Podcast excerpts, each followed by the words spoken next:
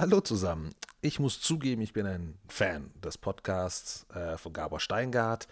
Morning Briefing ist immer ein schöner Start in den Tag. Ich mag seine Art, auch wie er redet. Ich finde auch die Inhalte meist sehr gut und ich finde es auch super schön, dass es mal oftmals mit einem schönen Song ändert und endet und man dann ja mit diesem Song in diesen neuen Tag startet. Er hat seit einiger Zeit auch äh, das Format Der achte Tag draußen als Podcast. Deutschland neu denken nennt sich das Ganze. Hier sind er und sein Team von The Pioneer äh, oder Media Pioneer unterwegs und ähm, sprechen jeden Abend mit Leuten, mit Menschen, die ja einfach im, im Kontext dieser Corona-Krise auch neue Denkanstöße geben und vieles andere.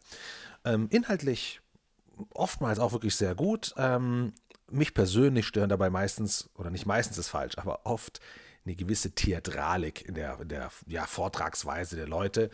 Ähm, und da ist mir jetzt gerade wieder im Podcast, den ich heute erst gehört habe von ihm, der achte Tag Deutschland Neu Denken, ist mir aufgefallen, dass diese Theatralik, so wie sie gemacht wird, so wie sie ausgesprochen wird, genannt wird, oftmals sehr positive Aussagen meiner Meinung nach irgendwie eher negativ untermalen. Also sie sind eher, es ist alles so schwerfällig manchmal, eben so theatralisch gemacht, vielleicht weil man denkt, das hört sich auch klug an. Oder vielleicht ist das automatisch, wenn man weiß, hey, man nimmt jetzt einen Podcast auf und dann hören so und so viele Millionen Leute bei Gabor Steingart, dass das dann ähm, irgendwie dazugehört oder wichtig ist, sich so, so, zu, ja, so zu äußern. Ähm, aber, und ich hatte jetzt eben heute einen Podcast angehört, ähm, den ich inhaltlich sehr gut finde fand, wo ich überhaupt nicht dagegen sprechen will. Das meiste und ähm, sehe ich genauso. Ähm, der Podcast war mit Dr. Anke Huben und Dr. Kai Dirke. Aber er war, oder jedenfalls fiel es mir in dem Fall besonders auf, so theatralisch gesprochen, dass sie haben jetzt, selbst wenn sie sehr positive Sachen erwähnt haben, also Sachen, wo ich sage, das sind Aussagen, die, zu, die sollten die Zuhörer dazu bringen, nach vorne zu gucken, ähm, mit Energie rauszugehen, diesen, diesen, überhaupt die Krise auch eher positiv zu sehen oder halt nach also mit Möglichkeiten zu sehen, ähm, die sind oftmals durch diese, diese Theatralik untergegangen. Und deswegen, oder das war der ja, Trigger, der dafür gesorgt hat, dass ich jetzt auch dieses Kommentar zu diesem achten Tag geben wollte. Ähm, achter Tag Nummer 32. Inhaltlich, wie gesagt, gar nicht so der Punkt, aber mir ist eins aufgefallen und das ist das, was, was, was ich mir viel mehr wünschen würde insgesamt von Medien, ähm, dass, dass wir manchmal so einen Gegenpol brauchen. Ähm, und zwar zwischen, wo wir uns echt überlegen, okay, wie kommt etwas rüber? Ist etwas ja, selbst ernste Themen, ja, kann man gewollt schwerfällig formulieren. Das hört sich immer sehr intelligent an, sehr klug an, spricht aber emotional leider oftmals auch, gar, eine, ja, sagen wir mal, eine Art und Weise an, dass der Zuhörer es eher interpretiert, denn, ah, das ist vielleicht gar nicht so toll oder eher negativ oder sehr schwerfällig. Sagen wir mal so, er, er hört etwas sehr schwerfällig ausgedrückt und obwohl das vielleicht ein sehr leichtes und positives Thema ist, kriegt das automatisch diese schwerfällige Note. Und ich glaube, das ist ein Problem oder das ist, eine, das ist ein Thema oder eine Lücke vielleicht, die es noch gibt, wo wir ähm, in der Berichterstattung insgesamt oder mit Inhalten insgesamt noch sehr viel, viel machen können.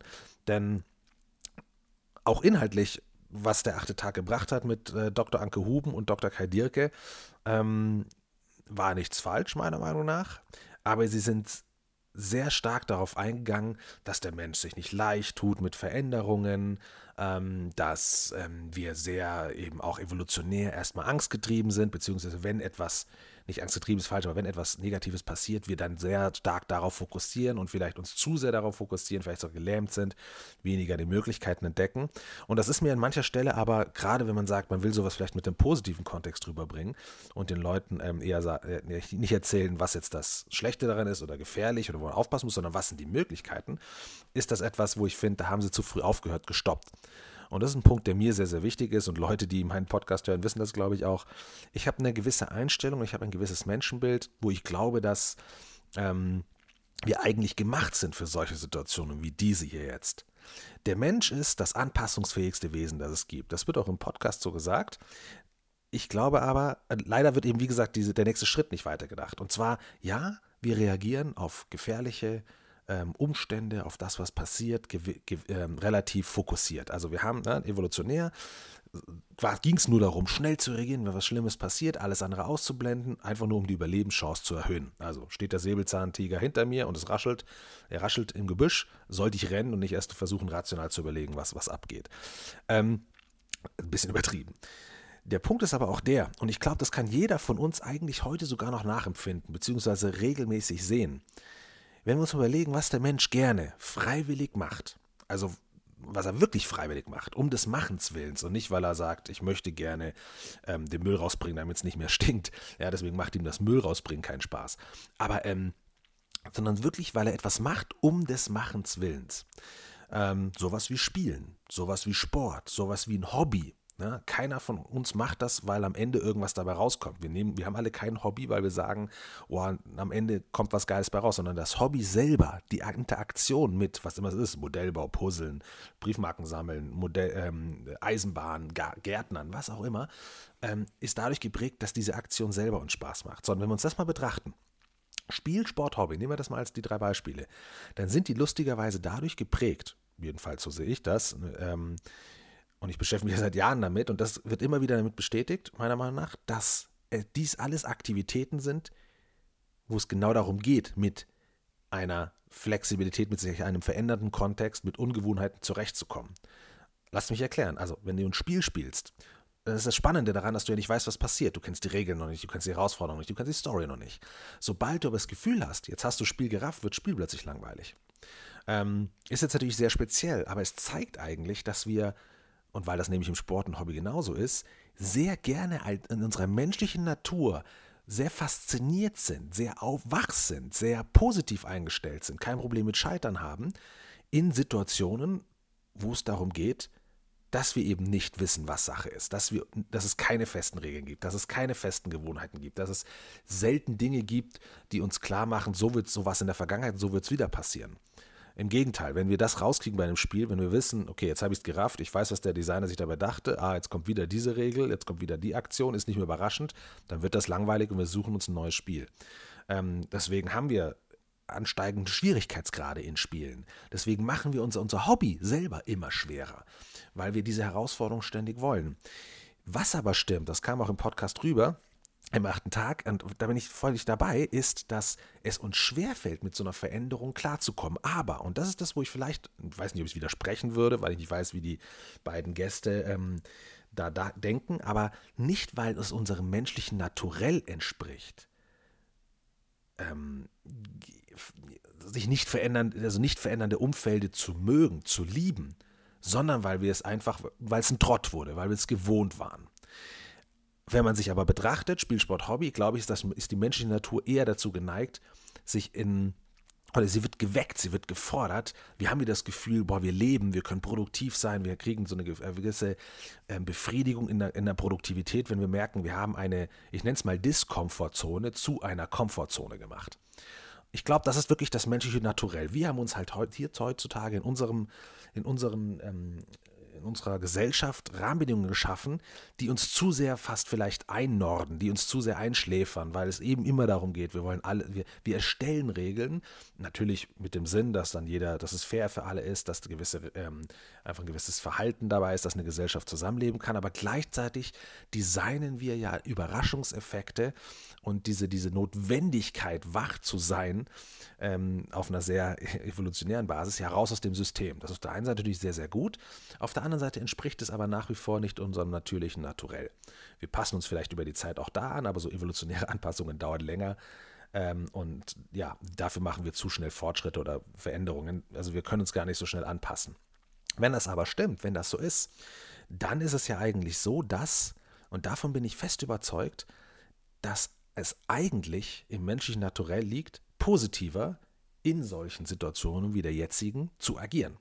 Eigentlich sind sie wieder gemacht, eher zu denken, okay, geil, oder was heißt geil, aber eher zu denken, ähm, ich meine, auch vorher, bevor der Krise, will man ja, man will immer irgendwas verändern. Irgendwas klappt nicht so, aber es ist vielleicht schwer, es zu verändern, weil eben alles festgefahren ist, weil man so seinen Trott hat, weil es Dinge gibt, die macht man halt, weil es immer schon so gemacht ist, weil ähm, alles ja festgefahren ist. Jetzt in solchen Situationen wo das plötzlich weniger der Fall ist, ist es auch leichter, Veränderungen hervorzubringen, egal worin das liegt. Entweder ich will endlich businesstechnisch, geschäftstechnisch irgendwo hinkommen, wo ich vorher nicht hinkonnte, weil die Konkurrenz zu stark war, weil alle nur in diesem, nach, an einen Brand gedacht haben oder wie auch immer. Solche Situationen wie jetzt geben die Möglichkeit, dass das aufgelockert ist und es mir ein bisschen einfacher gemacht wird, in diese neuen Sphären vorzustoßen. Ähm, früher viele, viele Dinge, und das hört man überall die ganze Zeit, wenn es um das Thema geht, auch äh, die Krise geht, auch Ähm, ja, früher gab es sehr viele Sachen, wo wir gesagt haben, ja, wäre geil, wäre schön, wenn wir das machen, aber wir haben nicht die Zeit dafür. Wir müssen die anderen Sachen machen. Plötzlich stimmt das auch nicht mehr. Plötzlich können wir diese Sachen machen. Ähm, wir brauchen, glaube ich, nicht darüber reden, dass Corona, die Krise selber, wahrscheinlich der größte, der beste, der erfolgreichste Treiber der Digitalität in Deutschland ist. Äh, nicht nur in Deutschland, aber jetzt, da kriege ich es natürlich selber mit. Also hier bei uns ist ähm, und natürlich gewisse Branchen, gerade die Bildungsbranche zum Beispiel, besonders davon meiner Meinung nach profitieren können. Oder auf jeden Fall jetzt mal dabei sind, Dinge auszutesten, wo man vorher immer gesagt hätte, keine Chance, machen die Lehrer nicht mit, machen die Schüler nicht mit, ähm, macht die Infrastruktur nicht mit, macht das der Inhalt nicht mit und plötzlich geht's. Ähm, also nicht, weil es wirklich so war, sondern weil wir einfach ähm, ja, zu sehr in diesen alten Dingen gedacht haben. Und genau das sind diese Potenziale, die in so einer Krise hervorkommen.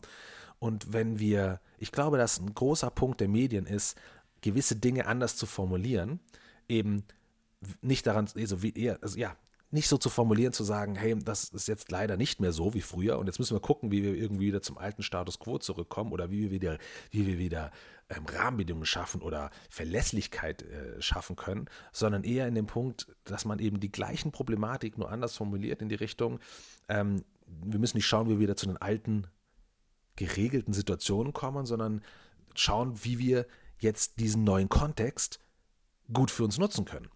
Also wir wollen gar nicht mehr dorthin zurück, wo wir eigentlich waren. Diesen Trott, den werden wir uns schon auch in irgendeiner anderen, oder Professor Dr. Kruse hat das früher mal so schön gesagt, ähm, ähm, es gibt nicht den ständigen Change. Ja. Wir brauchen den Wandel, um dann wieder eine gewisse Ruhephase zu bekommen, innerhalb derer wir effizient werden können, Dinge ausbauen können, bis dann halt der nächste Wandel wieder kommt.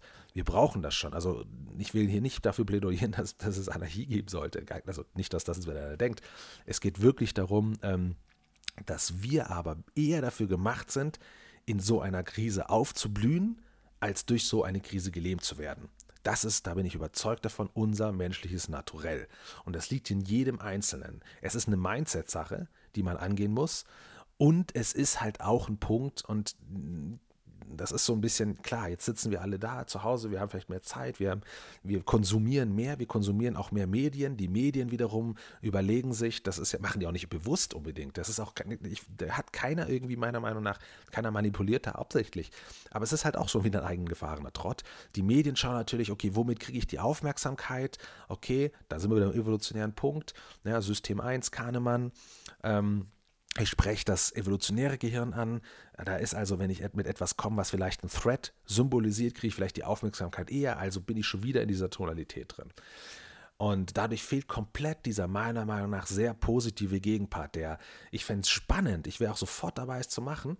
Ähm, man braucht halt die, man braucht die Leute dafür, nicht nur die Ressourcen, sondern die Leute dafür, auch mit dem Know-how, mit dem Wissen, mit den Möglichkeiten, dass man sagt, man nimmt mal all diejenigen Nachrichten, die gerade in der Tagesschau oder abends kamen oder heute aktuell waren und am nächsten Tag kommen dieselben, nur mit diesem anderen Mindset, eben mit dem positiven Ausblick.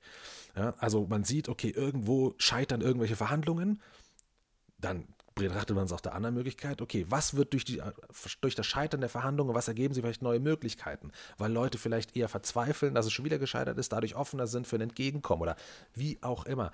Das sind Sachen, die viel zu oft unter den Tisch fallen und nicht erwähnt werden.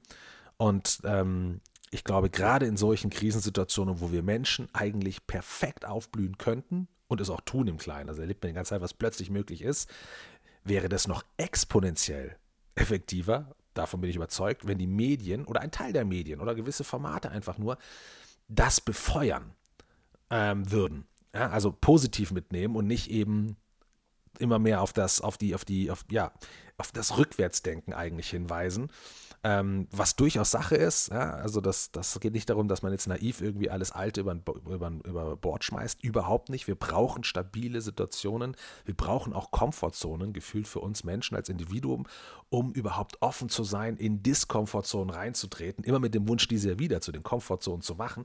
Aber so unser Radius zu erweitern, unsere Skills zu erweitern, unsere Fähigkeiten zu erweitern und die Zukunft uns zu eigen zu machen. Aber halt mit dem, eher mit dem Gedanken, nicht, wie kann ich das Gefährliche der Zukunft äh, vermeiden, im Gegensatz zu dem, was wir vorher uns ja schon als Trott erarbeitet haben, sondern was für neue Möglichkeiten gibt es, die ich mir aneignen kann, die ich mir äh, wie ich meinen Radius erweitern kann, mein Umfeld, meine Komfortzone erweitern kann, aufgrund des neuen Kontexts. Denn nicht wir bauen unseren Kontext, sondern der Kontext gestaltet viel mehr uns. Also es ist immer ein, ein Zusammenspiel ja, hin und her, aber ich glaube, dass wir viel, viel mehr ähm, uns oder viel eher uns dem Kontext anpassen, als dass wir die Möglichkeiten haben, irgendwie den Kontext uns anzupassen, weil wir jetzt künstliche Regeln oder irgendwas machen. Vor allem dann ist es auch nicht so natürlich. Ähm, und von daher glaube ich, wäre dieser andere Weg zu akzeptieren, der Kontext hat sich geändert, wie passen wir uns an und nicht, der Kontext hat sich geändert, wir sind aber noch aufs Alte getrimmt, also wie bringen wir den Kontext so, dass er nach uns folgt. Das ist vielleicht eine attraktive, kurzfristige Sache, geht auch in gewissen Dingen ähm, bestimmt, aber es ist, glaube ich, langfristig wieder unsere Natur und kostet uns damit selber auch Energie. Und ich glaube, daran besteht die Chance, einfach diesen Mindset zu ändern und auch die, die Situationen mal anders zu formulieren, anders anzugehen. Ähm, viele, die eher theatral, eher theatralisch, sorry, das meine ich jetzt gar nicht so, aber viele, die eher mit, aus, dem, aus der anderen Sichtweise mit äh, kommen, die meinen das ja oft auch sogar positiv. Also die, die, die, die denken in ihren Köpfen selber, ja, okay, dadurch ergeben sich Chancen, aber so wie sie eben Dinge formulieren und vor allem als erstes auch oftmals reinbringen, ganz am Anfang von irgendwelchen Serien, also Podcast-Folgen oder wie auch immer, ähm, um gleich die Aufmerksamkeit zu gewinnen, dann werden, kommen viele halten gar nicht durch bis zu dem Part, wo es dann positiv wird, beziehungsweise sind die durch diese schwerfällige Art der Formulierung oftmals schon so geframed, im Kopf, dass dann vieles der guten Dinge, die später kommen, vielleicht untergehen, weil eben das Mindset der Zuhörer leider schon von Anfang an anders konditioniert ist. Von daher, alle ihr da draußen, ähm, die das jetzt gehört haben, auf jeden Fall tat es mir gut, das mal runterzureden, aber auf alle, ähm, nehmt die Chancen, es gibt unglaublich viele Chancen. Wir haben eine Chance hier, wie es immer so schon heißt, die Menschheit entwickelt sich dann weiter, wenn sie mit dem Rücken zur Wand steht. Ähm, genau das steht da. Also versuchen, nehmen wir unsere Energie nach vorne zu gucken und alles mitzunehmen, diese neuen Sachen halt zu akzeptieren und auch diesen Wandel vielleicht zu einer gewissen ähm, Stabilität danach wieder zu nutzen und nicht zu gucken und weniger daran zu denken, weniger Energie darauf zu verwenden. Ah, wie kriegen wir das wieder hin wie früher? Und das war doch ganz gut oder wie auch immer. Das war mein neunter Tag als Kommentar zum achten Tag. Ähm, auf jeden Fall an dieser Stelle auch mal Gaber Steingart und Team von The Media Pioneer. Vielen, vielen Dank für eure Inhalte und Podcasts. Ähm, für mich sind sie ein täglicher Begleiter, wie viele andere inzwischen ähm, Podcasts. Unglaublich, wie, wie, ja, was es da alles gibt. Und ähm, Gaber Steingart bestimmt für mich jeden Tag mit dabei. Ansonsten euch allen noch ein geniales Wochenende. Haut rein. Ciao.